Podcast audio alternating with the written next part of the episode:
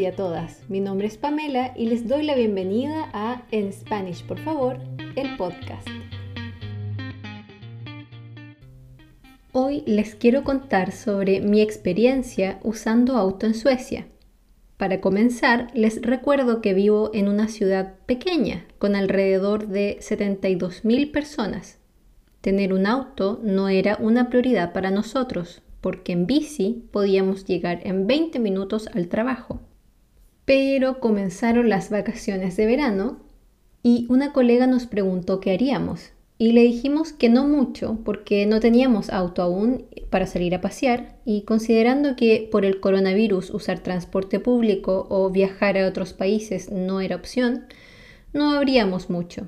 Sorpresivamente, ella nos dijo, bueno, pero si no tienen auto, yo les presto el mío durante dos semanas. Ustedes no tienen, yo tengo dos.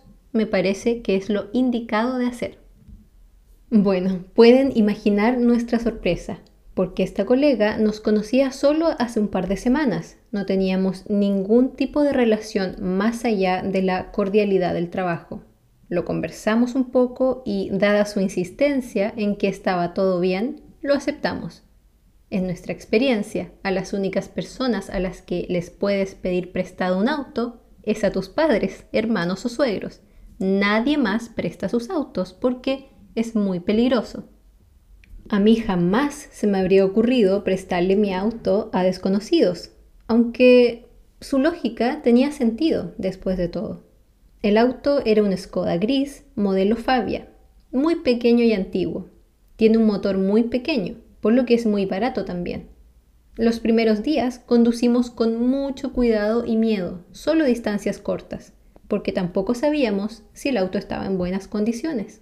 Y como dice el dicho, en lo ajeno reina la desgracia. O sea, cuando te prestan algo, ten cuidado porque es muy probable que lo rompas o algo malo te pase. Pero gracias a la buena estrella no tuvimos ningún problema con el auto y nos permitió conocer muchas ciudades, playas y lagos cercanos a Skellefteå.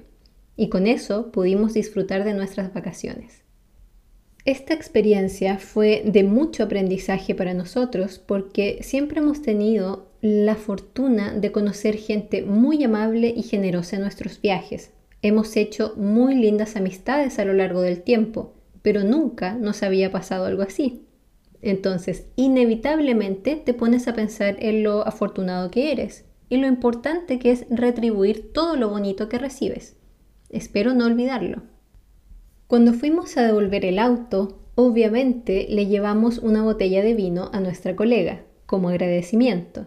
Dejamos las llaves, el auto y el vino. Pero al comenzar la caminata a casa nos dimos cuenta de que necesitábamos comprarnos un auto. Ya habíamos vuelto a sentir la tranquilidad y la comodidad de tener uno. Y queríamos seguir teniéndola. No queríamos comprar nada muy caro, porque solo llevábamos un par de meses aquí. No era lo más recomendable. Entonces buscamos autos usados. Afortunadamente encontramos un auto Opel Astra gris otra vez, a muy buen precio y en muy buen estado. Se parecía mucho al auto que solía tener en Chile, pero esta vez el auto era mecánico.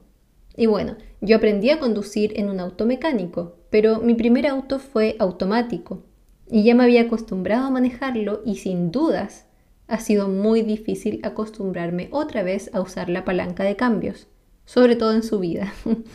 pero es solo cuestión de práctica, supongo. Han pasado varios meses ya desde que compramos el auto y comenzó el frío. La bici ya no era opción y nos dimos cuenta que el auto ya no era solo un capricho, sino una necesidad tremenda. Ahora bien, con el frío también comienzan otras dificultades.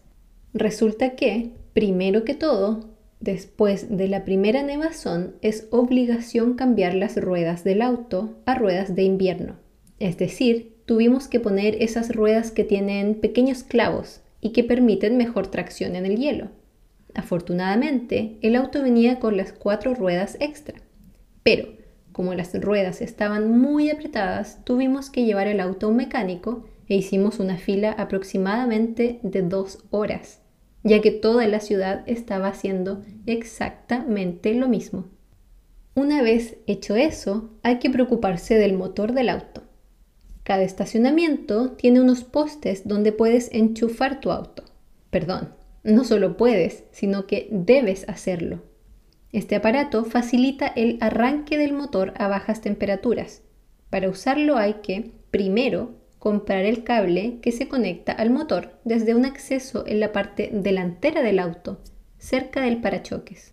Estos bloques calentadores son programables, de modo que puedes dejarlo programado la noche anterior, si sabes que saldrás temprano y hará frío.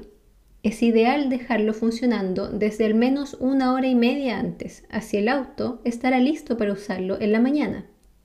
Bueno, la primera noche con temperaturas bajo cero, conectamos el auto. Sin embargo, a la mañana siguiente el auto estaba cubierto de hielo y luego de al menos 5 minutos de sacar hielo y nieve, pudimos salir.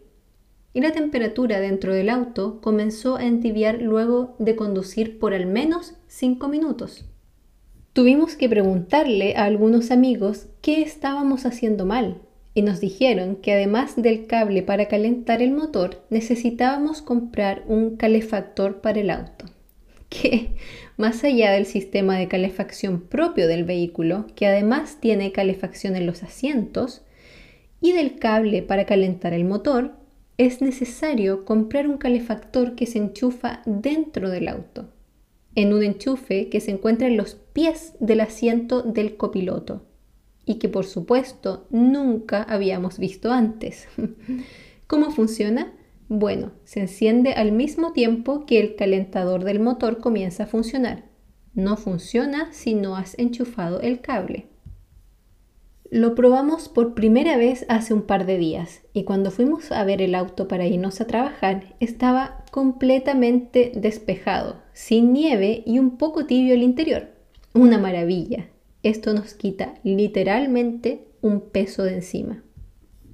En las tiendas hay muchas cosas para sobrevivir al invierno que al principio pensé serían innecesarias, pero ya nos hemos dado cuenta que son básicas.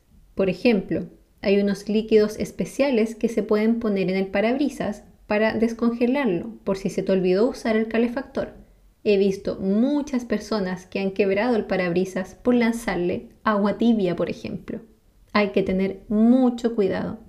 Igualmente, venden unas pequeñas palas plegables para sacar la nieve de tu alrededor. Si, por ejemplo, el auto quedó atrapado en un estacionamiento en un lugar poco concurrido. Pero en plena ciudad no hay problema con eso porque están constantemente limpiando la nieve. También venden unas especies de espátulas limpiavidrios que sirven para sacar las capas de hielo o de nieve del auto. También mucha ropa y cintas reflectantes, porque se vuelve muy oscuro muy temprano. Y quién sabe cuántas cosas más venden que aún no he visto o no he necesitado. Como todo últimamente, esto es parte de un aprendizaje constante.